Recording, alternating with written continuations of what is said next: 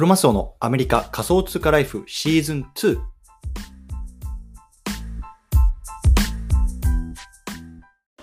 皆さんこんにちは。アメリカ西海岸在住のクロマスオです。今日は8月の21日日曜日ですね。皆さんいかがお過ごしでしょうか？今日も早速聞くだけアメリカ仮想通貨ライフ始めていきたいと思います。よろしくお願いいたします。さて今日なんですけれどもね。今日はこう分散投資の大切さっていうのをこう改めてねこう身に染みた話をしていきたいなと思いますので、こう皆さんにね、共有したいなと思います。で、今日ちょっとね、外で撮ってるので、まあちょっと雑音なんかが入ってくるかなと。ね、今ちょっと外にあの、子供を連れに来てるんですけど、外に噴水があって、その音なんかがね、聞こえて、ちょっとうるさいかもしれないんですけれども、まあご理解くださいというところで撮っていきましょう。で、まあ、あのー、昨日までね、キャンプの方に行ってたんですよ。で、山の中にいたので、ほとんどこう、電波が入らない状態で、まあ、いわゆるこう、デジタルデトックスっていう状態なんですかね。まあ、本当に携帯とかインターネットとかね、見ないで、こう、ツイッターとかディスコードとか見ずに、こう、まあ、3日間過ごしていたんですけれども、まあ、あの、こう帰ってきて、こう、いろんな、なんだろうな、情報を見てると、もういろんなもんがだだ下がってますよね。で、まあ、株式も下がってたし、えっと、 crypto ね、イーサリ、イーサとか、まあ、ビットコインも下がってるし、であとはまあ NFT の、まあ、 floor price なんかもダーッと下がってる。 CloneX とか僕もちょっと見てた時期見てたんですけど6位を切ってますよね。で僕もね先日買った MAYC っていう、まあ、あのワードエイプクラブの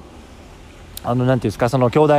コレクションみたいな。もう僕が帰った時はえっとね14ぐらいかな。で14で買ったんですけど今ねフロア見たら12ぐらいになっててまあいきなりねこう2差ぐらいこう下がってる感じなんですけどまあいいや。それはね、まあ、僕は長期で見てるのでまああのー、ねとりあえずは、まあ、な大したことないかなと思って見てるんですけど、まあ、とにかく何が言いたかっていうと、まあ、もう数日間いなかっただけで全てのこうアセットが下がってるんですよ。うわーと思ったんですけどもう一方でいいニュースがあってそれはねあの僕が今年の、えっと、冬ぐらいかなあの初めて購入した不動産の物件っていうのがあってでそれをねこうテナントさんを見つけてこう部屋にこう人を入れてたりしてるんですけど今日かなあの初めてかあの物件を購入してこう初めてねこう満室になったんですよね。そう。なのでまあここまで来るのに6ヶ月かかったけれども、まあ、満室になるというところで今回これをニュースニュースというかこう出来事を通じて感じたのが、まあ、僕の持ってるアセットってほとんど下がってると、ね、株式下がってます。NFT 下がってます。クリプト下がってますね。いろいろ下がってますで 特にまあ例えば円なんかも持ってますけどちょっとね。円なんかもう円安が進んじゃってますみたいな。下がってる中でね不動産っていうアセットはねまあ逆にこう上を向いてくれてると。まああのっていうことでなんだろうな。やっぱりこう分散してね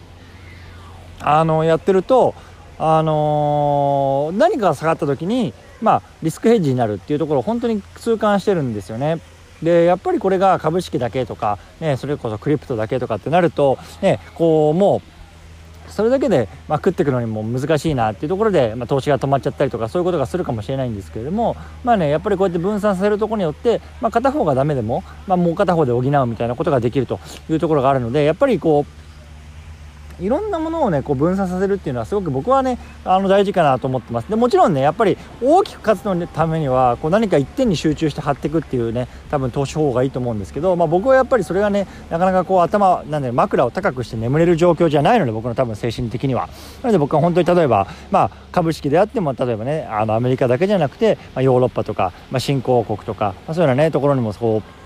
ちょっとねあの分けて分散してますし例えばね株式だけじゃなくてね債券もちょっと買ったりとかあとはねクリプトも例えばビットコインだけじゃなくてイーサも買ったりとか若干ちょっと草コインみたいなのも入れてみたりとか、ね、もう本当にこういろんな意味でこう分散っていうのができると思うので。やっぱりそれをねすごくなんだろうなこう自分のポートフォリオを作る上でもあのすごく大事にしたいなっていうのをまた改めて感じたなというところなんですよね。うんそう。なのでまあ本当にこうね聞いてる皆さんもこういろんなものにこう投資してると思うんですけども、まあ、やっぱり本当に分散投資で大事だな。それはねあの物への分散もそうだしやっぱり時間の分散もそうですよね。やっぱそれもすごく大事だと思っていて例えば僕がこの前ね買った MIC っていうのは14インサだったんですよ。で14インサを当時のレートで買うと多分、えっと、2000ドルぐらいだったのかな？1ドル、えっと、1イーサが2000ドルぐらいだったんで2万8000ドルぐらいだったんですよね。でも僕はその14イーサっていうのは、まあ、コツコツコツコツこう積み立ててたんですよね。そう分散が1年以上積み立てたものをあので14位差になってたんですけどそれがねやっぱりそのなんだろうな取得原価でいうと2万ドルぐらいだったのかな？そう。なので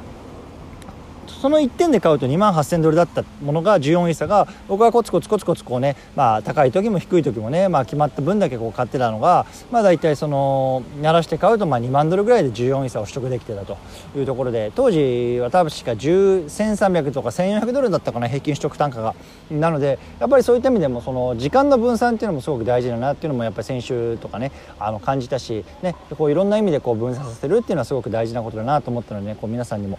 なんだろうお伝えしてお伝えしておくか共有しておきしたくてねあの話しておきましたというところで今日はこの辺りにしたいなと思います。うん、ちょっとねやっぱり3日間ぐらい話してないのでなかなかこうしたと頭が回ってないなっていう感じがするんですけれども。